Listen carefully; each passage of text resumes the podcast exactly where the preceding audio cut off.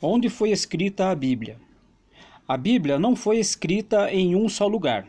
O Antigo Testamento foi escrito, em sua maior parte, na Palestina, terra do povo de Deus, onde Jesus nasceu e onde nasceu a igreja. Algumas partes do Antigo Testamento foram escritas na Babilônia, onde o povo estava exilado no século VI a.C. Também tem escritos no Egito após o exílio. Já o Novo Testamento foi escrito boa parte na Síria e Ásia Menor, hoje a Turquia. Também na Grécia e na Itália, onde existiam comunidades fundadas e visitadas por São Paulo.